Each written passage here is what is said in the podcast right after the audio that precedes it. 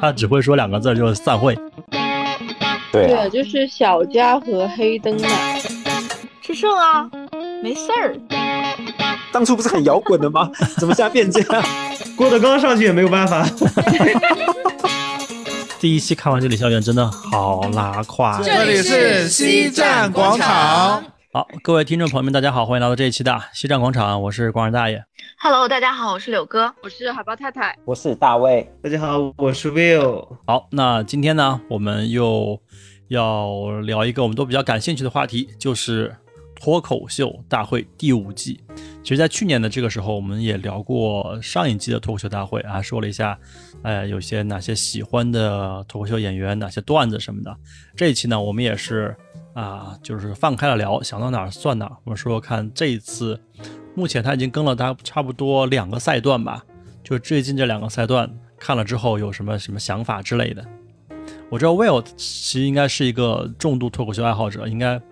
也也也会私下还传传段子什么的，有这个对，嗯我想参重与一度爱下。嗯好者，因为那个、对，之前我老早从那个应该最早的时候是应该今晚八零后脱口秀吧？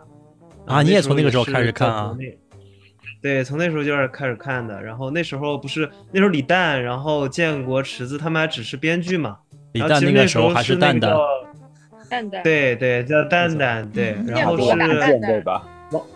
对王王自健那时候是是演员算是，嗯，对我插一句，王自健，我听王自健段子的时候，他还是一个相声演员，啊，那更早了，嗯，对嗯那更早他的相声段子尺度是很大的，嗯而且他的尺度不是男女尺度，嗯，嗯，尺度是很大的，你可以去听一下，就是网上有很多流传出来的这个网友翻拍版，就拍他现场那个版，音质不是很清楚，但是你能够听得清，就是它的内容还是很不错的。嗯，就是政治尺度很大是吧？对对对对对，啊还会夹一些英文梗，就反正很适合年轻人的口味。啊，那我还记得挺厉嗯这害么的优。秀，我记得那时候很我优刚来秀啊。刚来上海，然后那时候看就是一直翻翻翻，然后真的觉得每每一个电视节目都好无聊，然后嗯就，翻到那个今晚八零后，我就哦，这东西怎么那么精彩？这怎么在这个地方会有？就是就是他的相声段子，他牛到什么程度啊？他就是很会抓现挂，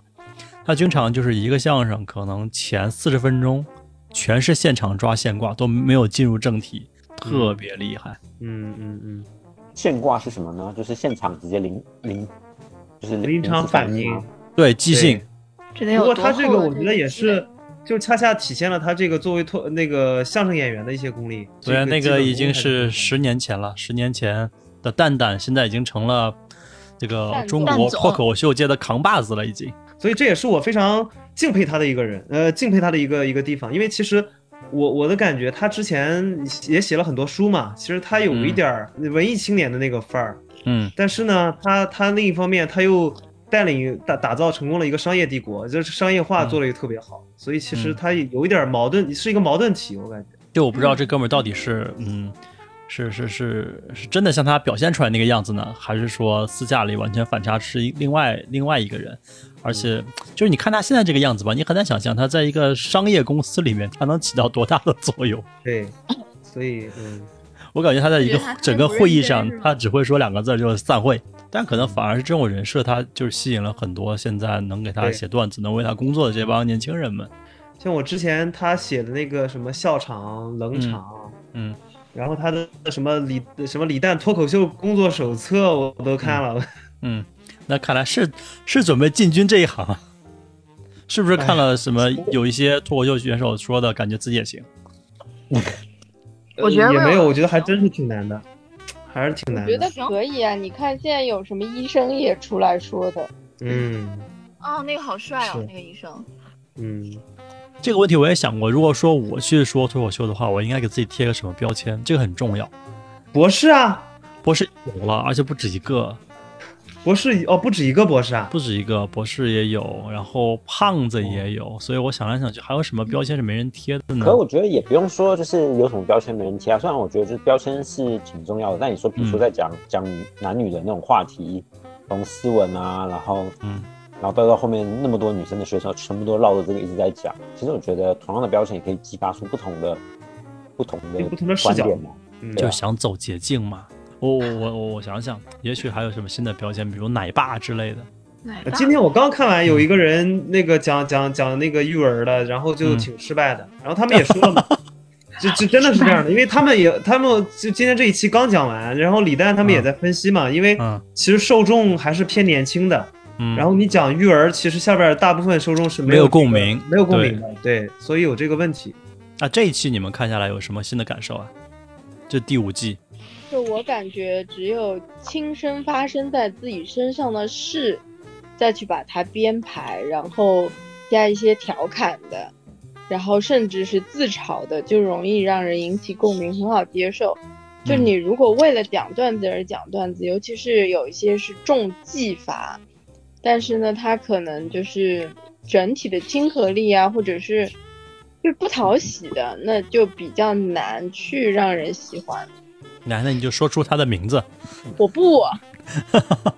没有，我是感觉就是，比如说有些段子是会有很明显是别的编剧有帮他修饰嗯过，或者是写，或者是调整过的，嗯，就是那种就是会用到很多的这种，比如说就创作痕迹很明显那种。对，然后有些如果是调侃自己，比如说身上的缺陷啊，或者是什么的，这种就觉得他是真的打从心里觉得这个事情不是怎么样，然后开自己玩笑了。我觉得就我是编剧，我也不敢写那种。就真情实感的，而且一般的编剧你不一定想得到他那么有梗的点。对啊对，，就是小佳和黑灯嘛，但是呢，话说回来，你说到小佳和黑灯，尤其是小佳，在他讲的时候，我就特别拧巴，特别的违我和不，就看到他我我就不会我想我笑。能不能笑？你应对该会心里想说，我能不能笑？是的，是的，我就对啊不会第第一反应我就不放松，我就精神不够松弛。但是我觉得他就是想要让你笑，所以你觉得好笑就应该笑，去尊重他的表演，觉尊得重黑他黑想要灯表我达的。会稍微好一点，小佳我是确实，就他那一段我甚至都快进过去。可是可是不是有一个观点嘛，就讲说喜剧的内核是悲剧，这其实嗯是所有的笑点其实背后都是一个让人很不爽或者是的东西，然后你唯有把它剖开来变成幽默一笑而过的时候，然后这时候别人也可以开你玩笑，你自己也可以开自己玩笑，这时候这个事情才真的真正就这么过去了。对，但小佳这种人放在你的面前，正常在我们生活当中，你会第一反应就是，嗯、我要对他有礼貌，我要尊重他，要比普通人还要重视他的感受。对，嗯然后另外那对些但是演演员，但是他我他觉也得是有弱点，他的弱点可能是什么小气，可能是土，可能是别的一些我们平常也自己身上也会有，也会开别人玩笑那种不是很不是很夸张的点，所以那个就稍微柔和一点。我去查了一下他的问题，就是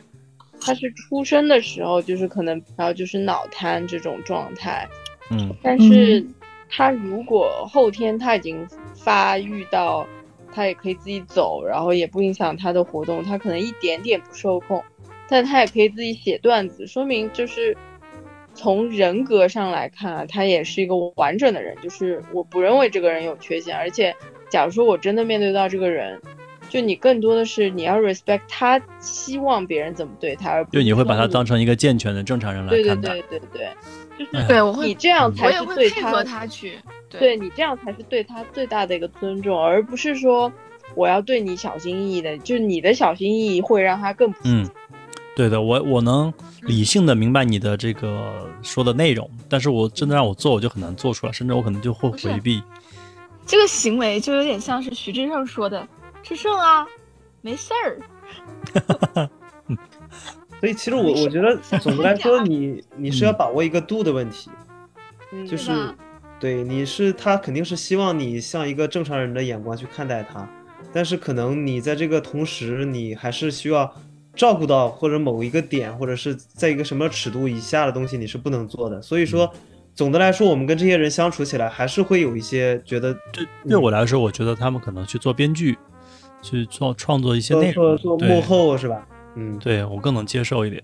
他这种人就是有有优势有劣势，他的对优势都就很嗯是在明可显于是他，可对是他的智商，他的整个都是一个正常的状态对啊，他只是嗯行动上稍有障碍。对，嗯，对，可能还是因为我们见我们见各种各样的人，对，有缺陷的，没缺陷的，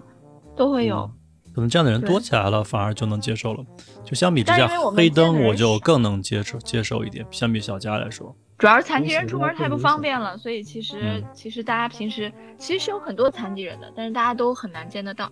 对，就是因为他不敢他们出不来出。门，对就啊对出来没有没有办法生活嘛，就是各种设施都还不是那么完善。还有什么印象比较深的吗？大家怎么嗯那看个博士路？啊不对，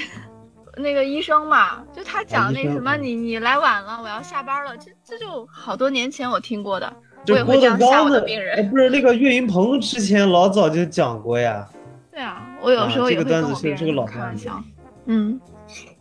不过他真的好帅啊！天呐但是我觉得他过于精英气息了，就让人觉得不是那么很好去接嗯就近看是的就是你要能够让人别人取笑的话，是要低人半等的那种感觉，要让人有这个对嗯想去发笑的点，他就会让人觉得有点仰视的感觉。冷对冰冰大的部分人来说，呼兰这种情况呢，呼兰就比较接地气，也很精。呼兰是真正的精英，我觉得。那忽然这个外形，你就会感觉他圆圆滚 滚、可可爱爱、肉肉乎乎的，你就觉得他不像对，是但精他其英实。是个精英，对吧？ 对啊，然后还有周奇墨，对吧？庞博以前段子很喜欢攻击别人，嗯，我庞不喜欢庞这样博的是段子。我觉得他这 几这几季以来，就是他和呼兰两个人嘛，发挥的就异常稳定，就是每一个段每一个段子每一场脱口秀都不会太拉胯的演员。我超喜像哦欢呼兰兰，讲话嗯，呼兰讲话就很像社恐，呃他啊对语速很快，就很就是感觉他语速很大海快都要，但是泛气息真的不匹配。我觉得忽然段子是个很高级。这一季的话，嗯他的他的表演我还没有看，但就是前几季来讲，就是他的从开头到结尾通常都很完整，然后再来是又会用到很多线下时事啊，然后争辩啊，然后同时就是又会有 callback，然后整个结构很完整，嗯然后又然后又不会去攻击任何人。嗯，对，而且都没有那种怎么说，就是就就是没有那种很很俗套的东西，或者低俗的这样子、嗯让人发笑的东西，我就觉得哎呀，这真棒，太哎厉害但了。是外科医生这一季就说建国的脖子怎么怎么了，说纯露的头怎么怎么了，那不是也？我觉得我听到这两个，其实我不是很喜欢他。这个其实也带来了就是另外一个问题啊，就是现在也是诟病最多的一个话题，就是说他们现在在越来越多的讲内部梗嘛，哦对啊，这个也是，我觉得、嗯他们在故意把这个圈子做小，把门槛抬高，就是你需要 get 到他所有的梗，你就需要看他以往的段子，了解他们生活的周边什么的。就像这一集，他开始疯狂的 call 他的那个离婚的梗，哎呀，真的是，嗯，嗯，谁但是我我呢我反而是从另外一个视角看这个问题，我是嗯感觉他们之所以会呃不断的说这么多内部梗，我是觉得因为因为在我们中国的这个环境下，他们能说的东西实在太少了，他们谁都不敢说，你看，就他们是讲就讲讲政朱府，文的然那后一个直对接政被府不剪政府了不敢说，明星也不说，然后嗯讲这男个女，还有讲完有一对个男女话题也不敢说，这个话题也不敢说，那个话题也不敢说，所以这只能拿内部人来说了。嗯，我觉得这还是需要一个更高级的创作。我这两季最喜欢的演员之一吧，就是那个叫袅袅的姑娘，我觉得她的文本就真的很高级。然后之前呢，我还看过她当时是吐槽大会，是许知远来的那一期，我觉得许知远那个文本也很高级。后来我去看他们这个段子的作者是袅袅和周奇墨，啊所以我就嗯对这确个实姑娘有印象。然后因为她这一季她第一场的那个脱口秀，我就觉得哇，这个段子好高级啊！尤其是说到那个下厨房和下地狱的时候，我说这个类比真的好高级 啊，文本也很完整啊，强烈安利你回去看一下。但是他的反响好像一般，是吧，对它可能不是好像很一般最主流、最大众喜欢那种，但是我个人很喜欢，又很丧的一个姑娘。因为他们其实，呃，尤其是那些老老老老油条啊，他们特别嗯懂得怎么去关抓住观众的心，嗯，他们技巧很知道懂，哪些点，对他们呢知道哪个点是特别容易引起大家的嗨点的，所以说他们会有很多技巧在里头。但是像像有些你像你说的，有很多段子本身写的很好，但是他嗯没有办法真正的特别容易带动观众的情绪。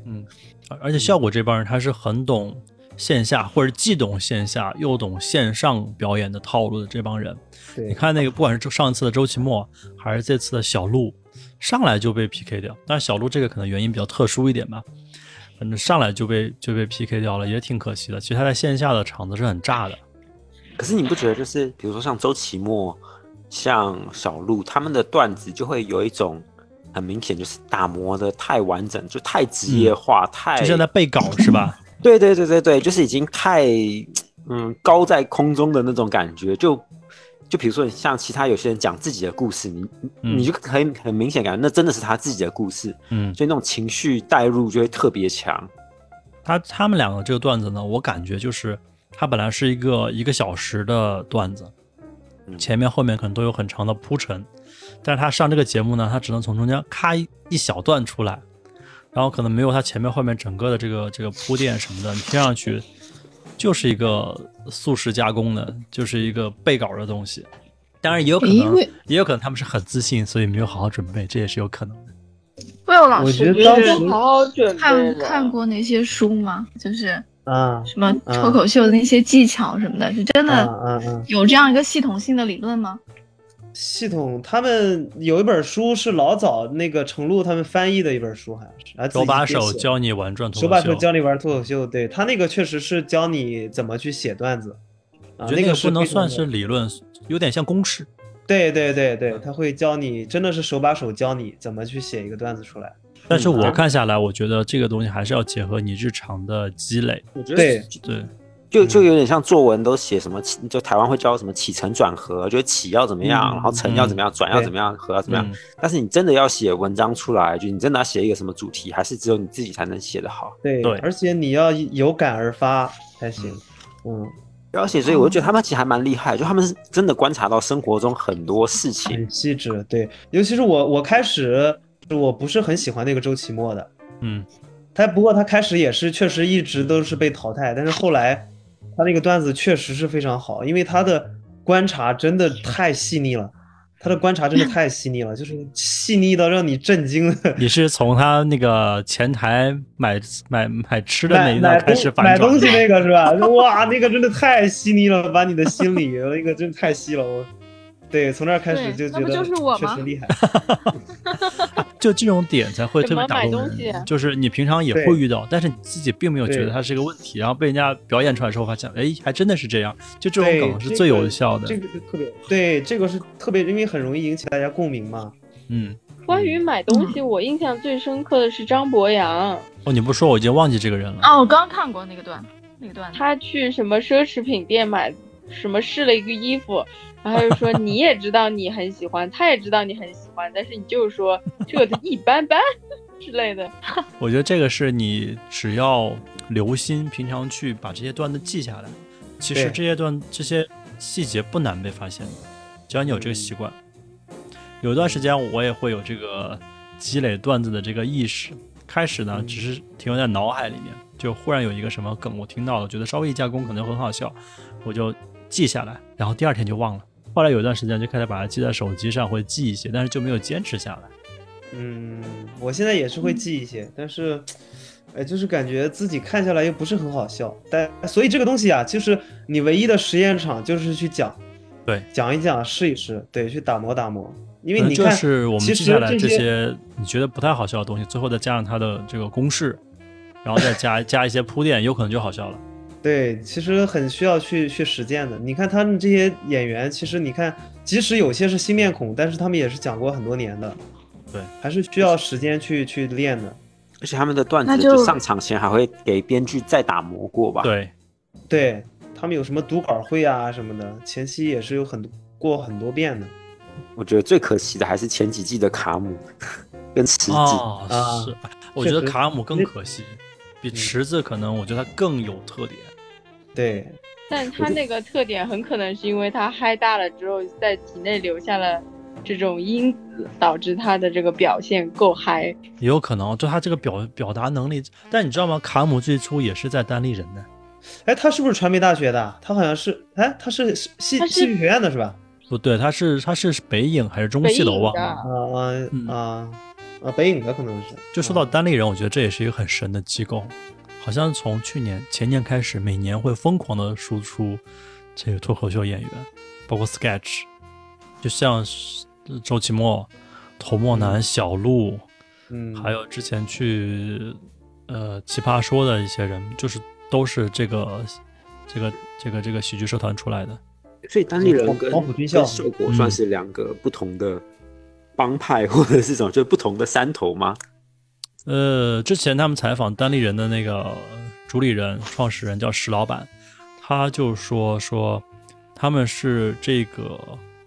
呃脱口秀产业链上的不同环节，我他们负责的是比较前端的内容，他们就负负责生产，对，效负果责生卖产，效果负责把它商业化。我你不觉得他们就是真的嗯全职来做脱口秀演员，感觉他们对这个东西是真的打从内心的热爱。嗯，嗯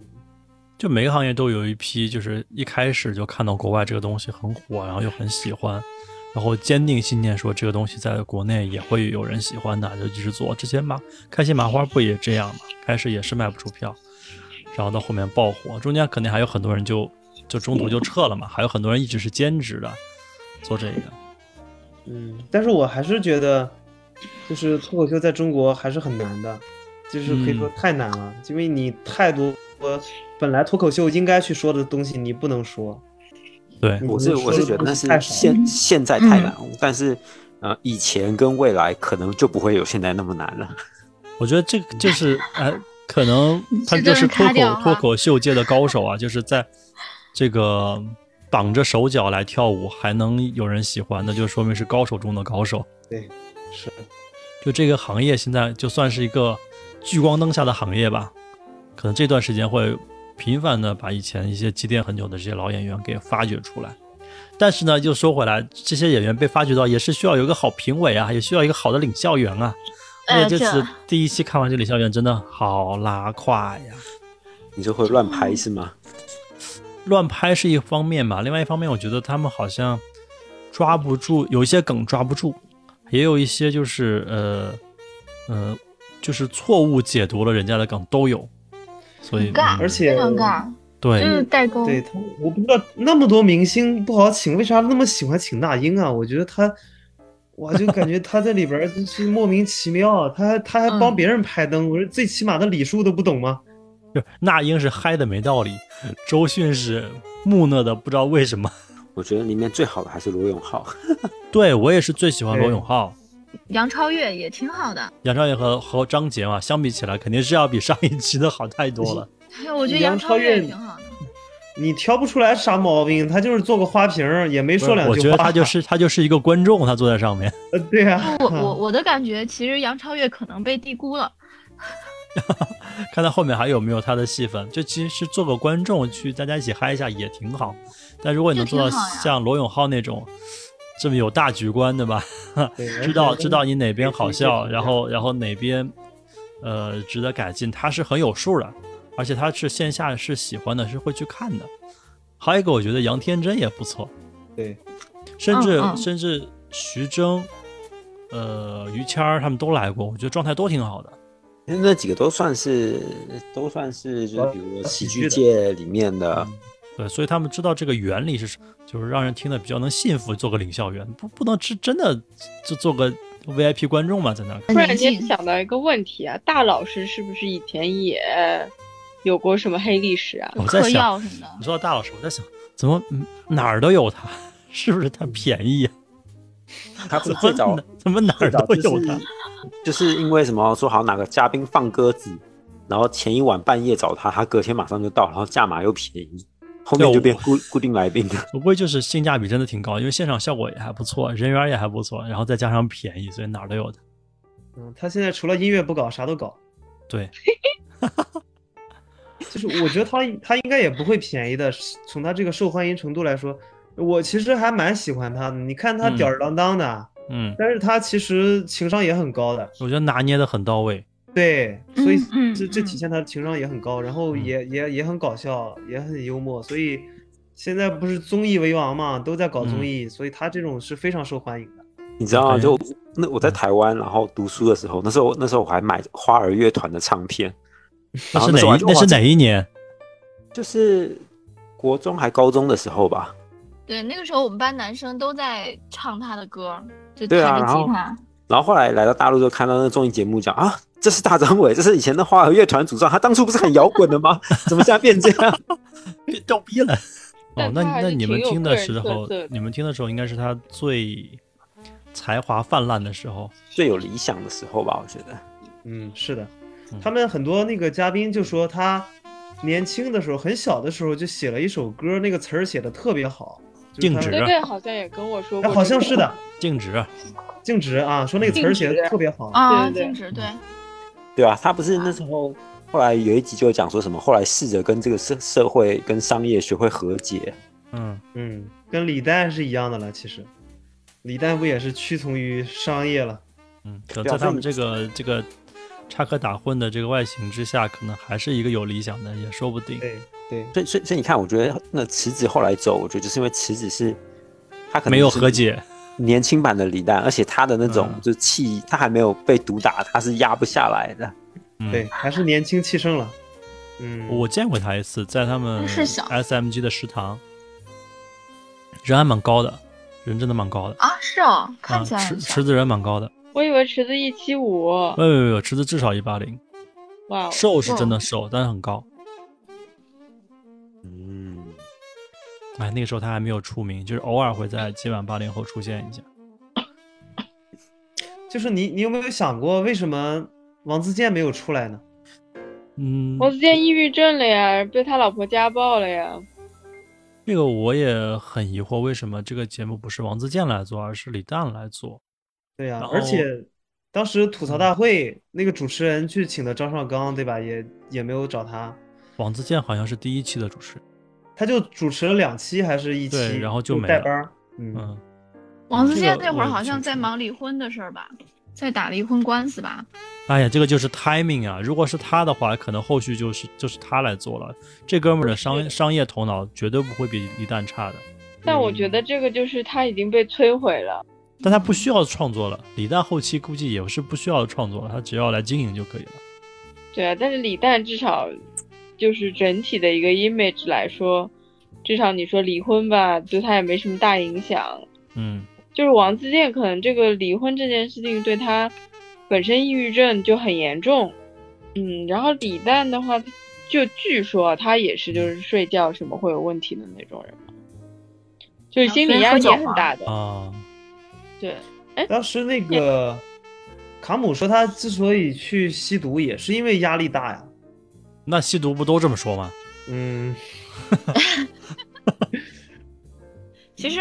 呃，你们看过那个线下的脱口秀吗？我没有，看过哎，我我看看过一一次次，效我看果过一的次。我之前对经常对看然后线下我的就相声，呃，嗯，对，那个也挺好看的。然后后来我那次去看，看的间隙当中，就去上了个厕所，然后就发现没上场或或者是上过场的脱口秀演员，下来之后都坐在那儿愁眉苦脸的在抽烟，要不然就在玩游戏，就会觉得嗯，不知道他们的生活到底是怎么样一个割裂的生活，还是就是就在他很们来说丧啊挺自洽的，对。我觉得那个状态啊，就很像，就是你积蓄了很久的能量，上面五分钟爆发完，然后下台之后，就像身体被抽空一样，就是整个没有没有灵魂了，已 经在回血状态。所以不是说明嗯哦星就那种开完演唱会，然后就说很为什么这些明星会容易，比如说抑郁症啊或什么，就是因为他在演唱会上是那种万万众都在爱他，嗯都在那种呼喊他超，级亢奋，然后等到他到这个后台之后，突然掉下来，那个落差感嗯太大，嗯，所以这时候有些人就会嗯剑走偏锋。 就很空虚吧。我觉得这个不仅仅是因为明星的这种压力，我觉得还有一块儿很很多的是，呃，因为搞喜剧的特别的一些原因。像像李诞他也说嘛，就是他们搞喜剧的人一定要特别的敏感，嗯，就是也是一个很矛盾的事情。他们在生活中一定要特别的敏感，他们才能发现这些生生活中细微的那些地方，虽然能感受到，但但是没有把它放大出来的那些点，他们要捕捉到这些点，但是他们在台上呢又要非常的、非常的怎么说，非常的放得开，或者是非常的怎么呃热情啊，或者怎么样的，就是这两种其实是冲突的两种性格。其实你看那个像国外的那些喜剧演员，像什么金凯瑞啊，然后还有一个嗯那什么憨豆、罗宾斯，罗宾斯，罗宾威廉姆斯，对，罗宾威廉斯，就是他们其实都有抑郁症，然后都有什么？而且我觉得其实最恐怖的一点是，当你已经知道你的笑是由这些要素构成的时候，你的笑的那个阀值就会越拉越高，越拉越高。这个我现在还不太能体会，就是为什么喜剧演员一定在私下是那么抑郁的一个状态。我觉得这个事情本身还是很欢乐的，但你要长期、常年从事这个事情的话，那可能是另一种状态。就好比把兴趣换成了工作，对，就是你可能你的才华只够你输出两部电影，但是它需要你每年输出两部电影的时候，你就很痛苦了哎，要是我我就不输出了，我就像大老师一样干别的， 啊，两部就够吃了，然后去上综艺，性价比高。对吧？就干点别的嘛。嗯所以啊，别把自己就是框就是死说，像这种，呃，喜剧需要的这种生活细节、个人经历，嗯，就就能很好的看出来，就是每年的新人都会有几个讲的特别棒，嗯，给对，人他耳就目可一能也就新这一两年。他至少可以至少前两个、前三个段子让你觉得啊耳目一新，从风格上到内容上都不一样，加上我说的那个就是他还有不一样的标签。今年我觉对得所以那个我那个毛豆就超棒，我觉得这也是不是人的一个本能啊，就是大家还是喜新厌旧的。嗯我觉得不是喜新厌旧吧，而是就是比如说你一个人就是可以包装成故事或段子的，可能就就有几段会特别好，然后其他一嗯般，然后有些可能没那么好，那拿出来讲就是那几段嘛。就是当你前面讲完了之后，就是你还要一直不停的输出这种高质量的，其实是挺难的。嗯那，自然这时候还没有讲过的，它就有更多的高质量可以。我觉得喜新是肯定的，但是厌旧是是要看。如果你你连续几个段子都让我猜到了你要说什么的话，那我大概率是不要再听了。嗯，对，但是我觉得，除了段子的内容啊、表演啊和这个人原本这个讨喜不讨喜，就像智胜，他啥都不说，你都觉得他很好笑啊。哎，你说到智胜，我就会觉得，就是按照现在这个趋势，从我的这个兴趣角度来看啊，智胜一定会比广智凉得快，因为我觉得广广智广智他每个广段子智在内容上，他我觉得还是有编排的，还是有想法在里面的。但是确实智胜对他很多时候他花他是靠外形也好，靠他那个甚至嗓音靠自己挺好口音出泡，对我一他在内容上，我觉得他已经不如广智来的能打嗯动我同人啊意了。，我同意你说的，就是段子内容上来说，广智的段子确实比他那个智胜的段子要好一些，内容嗯就也你看他的表现形更式，充实智胜是有点那种咋咋呼呼的，有点喊嗯出来的，但广智呢，就是那种他甚至都都不能更小声的来讲这个事情了。嗯嗯，是段子本身嗯内容会比他好一点，嗯，内容比较硬，而且我觉得就就是讲讲脱口秀这个职业，确实就是你身世越惨，然后你长得越丑，这个真是先天老天爷赏饭吃，嗯，嗯，真的。你看那个 那庞你已经博，不能我就讲了呀，我就一直觉得庞博不是很好笑呀。 以前还有一个很爱讲交大梗的，后来他也不史出来炎了。大大史炎他去做嗯了另外一个脱口秀俱乐部，叫猫头鹰就。是猫头鹰是吧？嗯，对，啊之前我听嗯我们过去年的时候，我们就是还买了它，连续很多场，就是我们正好有一个商业中心，呃，在热场嘛，所以每周都会有一到两场，都都是在他们，就是请他们的人来来来讲。但是好像也做的不太成功啊哈、嗯，对，感觉商业化还是不行，还是差一点吧。而且在商对业呀、上他本身他讲的也就很一般，他嗯还想去另立门户。他在今晚八零后的时候也不是最出挑的，对呀、他的段子本身就很一般。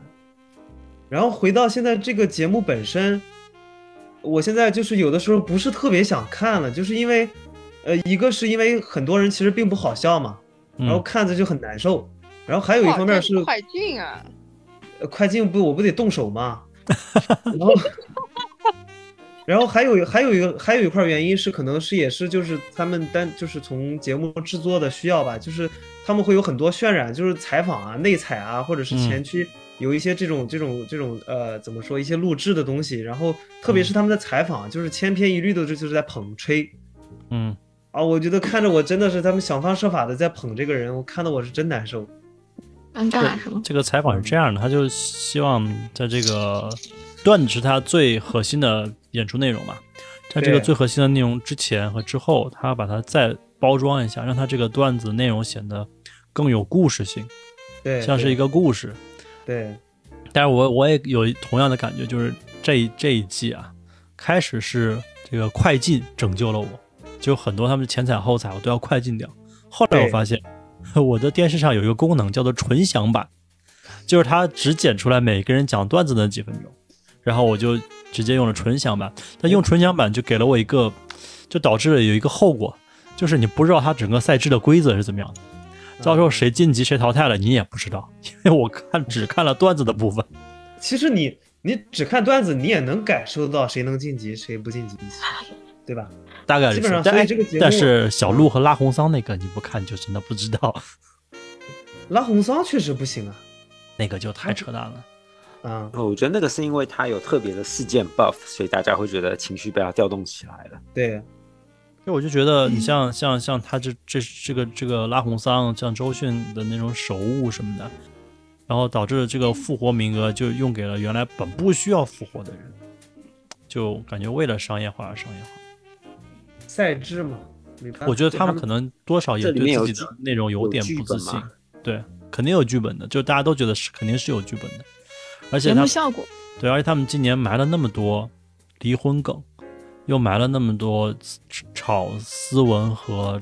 程璐的这个梗，我觉得多少他是对他的热度有一点不自信的。挺不容易的。程璐跟思文儿都已经离了三年了吧？对啊，这还要拿出来再再接着炒，肯对定啊是、就是肯定是是想着，万一是效果是不好，收视率不好，还可以有个话题出来再炒一下。我离嗯，但传是媒这个人婚离的真的是非常的值啊，给他对们的场均场均贡献三个梗以上，我绝对 的优质素材。这期有没有什么演员特别出乎你们意料的？对你本来没有预期，反而他讲了之后你觉得特别棒。第一期的那个大妈，我还是印象挺深的。黄大妈，对对对对，就后来退了嘛。嗯然，后她她就是李诞说的，每个人都能说五分钟脱口秀的那个，每个对我人，觉得它好放得下身段，然后好就是完全没有任何价值。嗯，她我那个看状态弹幕特都别说好。，对对对，弹幕都在说说这一看就是淡薄。她的状态就是退休了，有钱，然后没有什么特别糟心的事儿，然后想干嘛就可以去干嘛，身体状态还不错那种，就整个人状态都很好。嗯对，而且节奏啊就很好，嗯，所以就口是让吻我想起来，那个美剧叫什么麦麦瑟尔夫人，麦瑟尔夫人，嗯嗯嗯嗯，是那个吧？就是跟是那个老公把她抛弃了，然后喝高了跑去说脱口对秀。就那个，平时还看就是有一些国外的那些脱口秀，嗯，我就觉得讲的特别好。好像有一个哥们儿是专门，就是他是一个亚洲人，然后他就嗯会专门讲、讲一些关于亚洲人的一个段子，就是有一个让说我们医亚生的洲那人个，我记得最清楚。看了都很开心。对啊，嗯他就说亚洲人都在美国的亚洲人，中国人都喜欢自己的子女去做医生，但是这帮哦人自己一辈子都没有去看过医生。对我知道你说 的那个人，嗯，嗯，对他他叫什么名字啊？我一直想去搜他所有的作品，我觉得他特别好。国外的我真的不太懂他们叫什么，就是只是看段子而已。嗯，嗯，还有那一个个哎叫孕黄阿妇丽的，华还丽有个的 Russell 那个 Peters 那黄个阿人丽，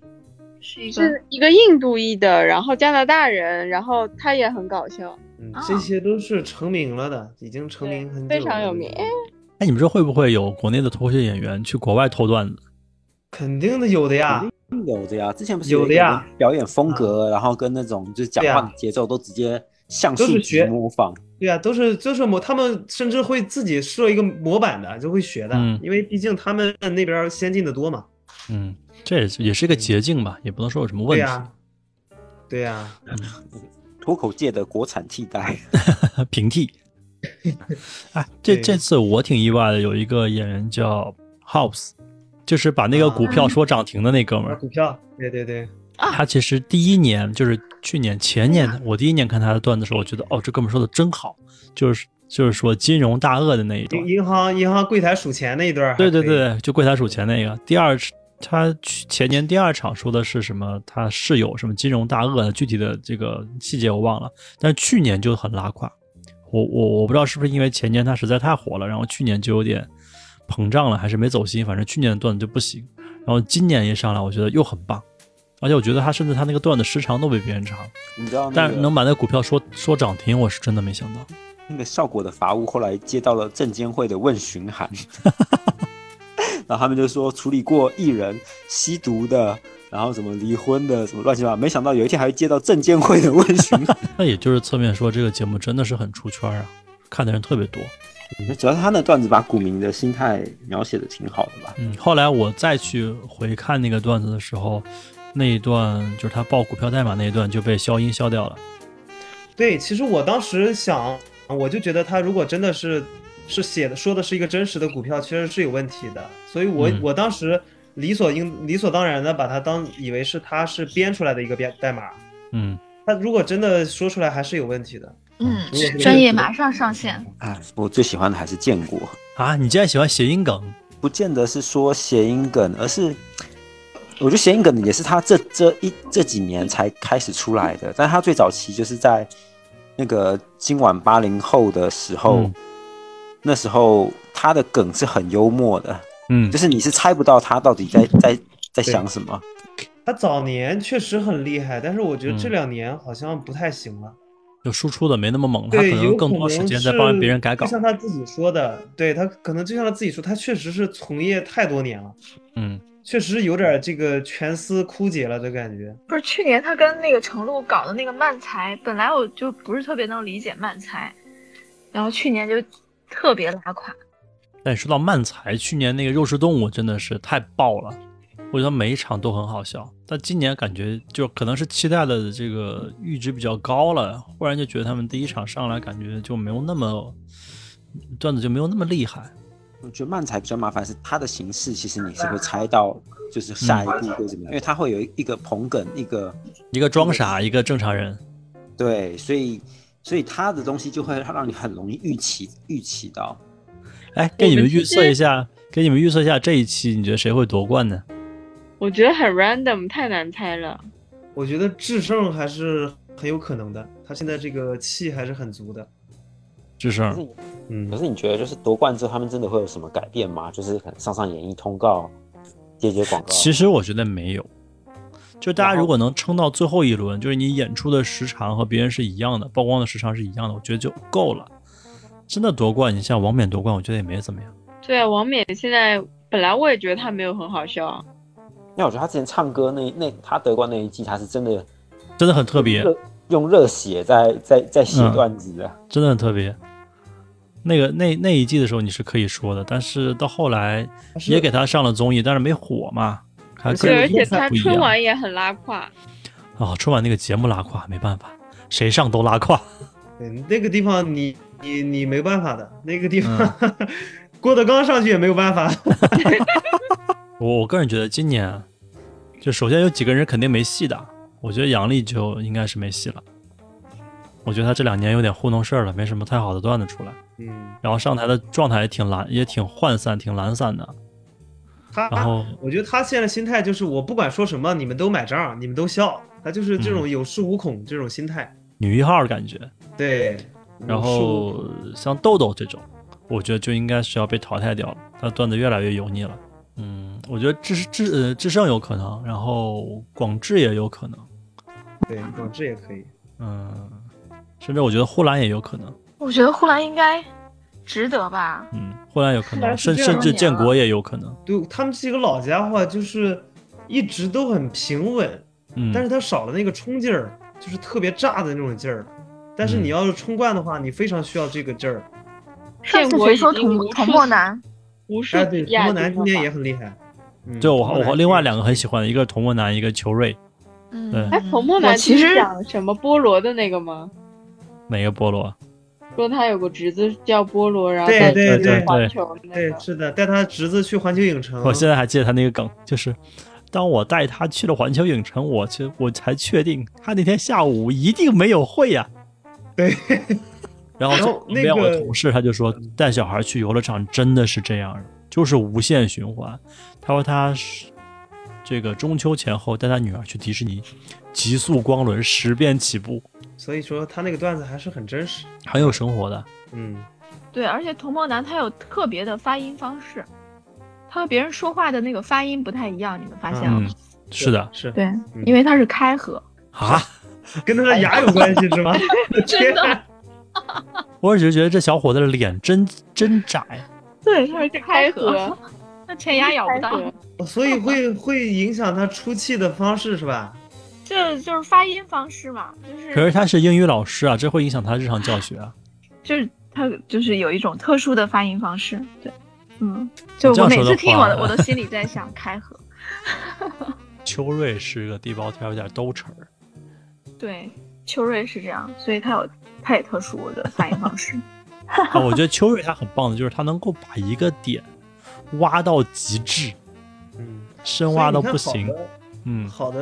呃脱口秀演员他就是要这样，他就是非常的细。对啊，第一期讲海底捞，第二期讲拼多多。哎，我这次我也觉得很神，就是他可以把拼多多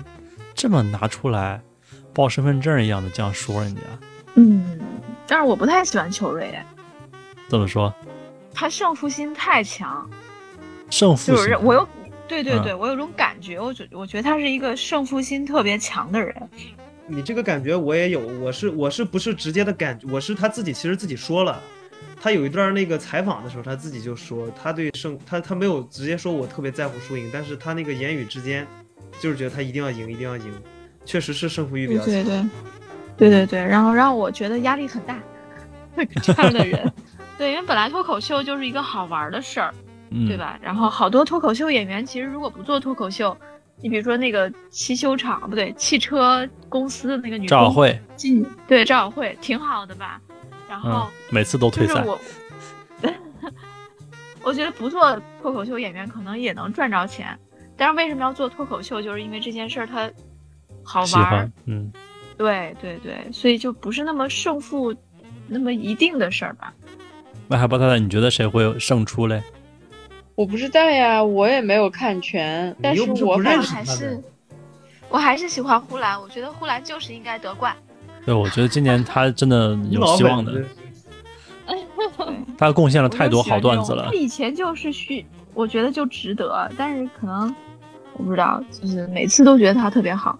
反正我觉得，如果他们再不夺冠的话，后面的机会真的不多了。我觉得今年就有点感觉在走下坡路，加上前面他们有办过一个综艺叫《脱口秀怎么办》，怎么办？脱口秀对对大会对，那个那个据说是呃来去替代吐槽大会的，因为吐槽大会我不知道是因为什么原因好像不能办了。那那个节目我觉得就挺拉胯的，尤其是他一期讲段子，一期在讲他们怎么创作过程。其实创作过程那一期我基本上全部都跳过的。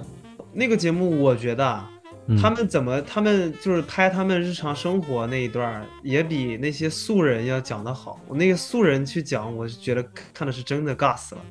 那个素人讲，我估计纯粹就为了冲主题，就这个啊主是题的讲什么群体，就让那个群体人来讲一讲。是的，但是我觉得这个事儿，这个东西还是要真的演员去讲的好笑才行，要不然就会尬死。对啊，嗯所以就是段子好不好是一件事，你的表现力、你整体的呈现还那是很技巧重要也是很重要的。对呀、啊是的呀就嗯就像人卡姆，你说他段子里有什么东西，我觉得他更多的是表表对现力更厉害嗯。，它的内容其实没有那么硬的。对他就是他就是发疯，他能抓着你一直看他，你觉得好像、嗯，就像智胜也是这种，他就是站在那里，什么一个眼神一个表情也是好像。嗯，再看看呗。结束了吗？嗯还没结束呢吧？还没结束，还没结束，哎看看那后面那继续有没有像你更好的。像你们做商业活动会考虑跟这种脱口秀合作吗？因为脱口秀群体感觉好像也不是这么普罗大众。会做啊，去年布朗尼他们做了一期年终答谢，就是在脱口秀的场子。哦，我现在我现在看很多那个商业活动都是请他们呀，你看这个有些是怎么很多说线呢上的？这一方面呢啊，就他们现在有热度，然后这个形式比较新颖，蹭这个热度。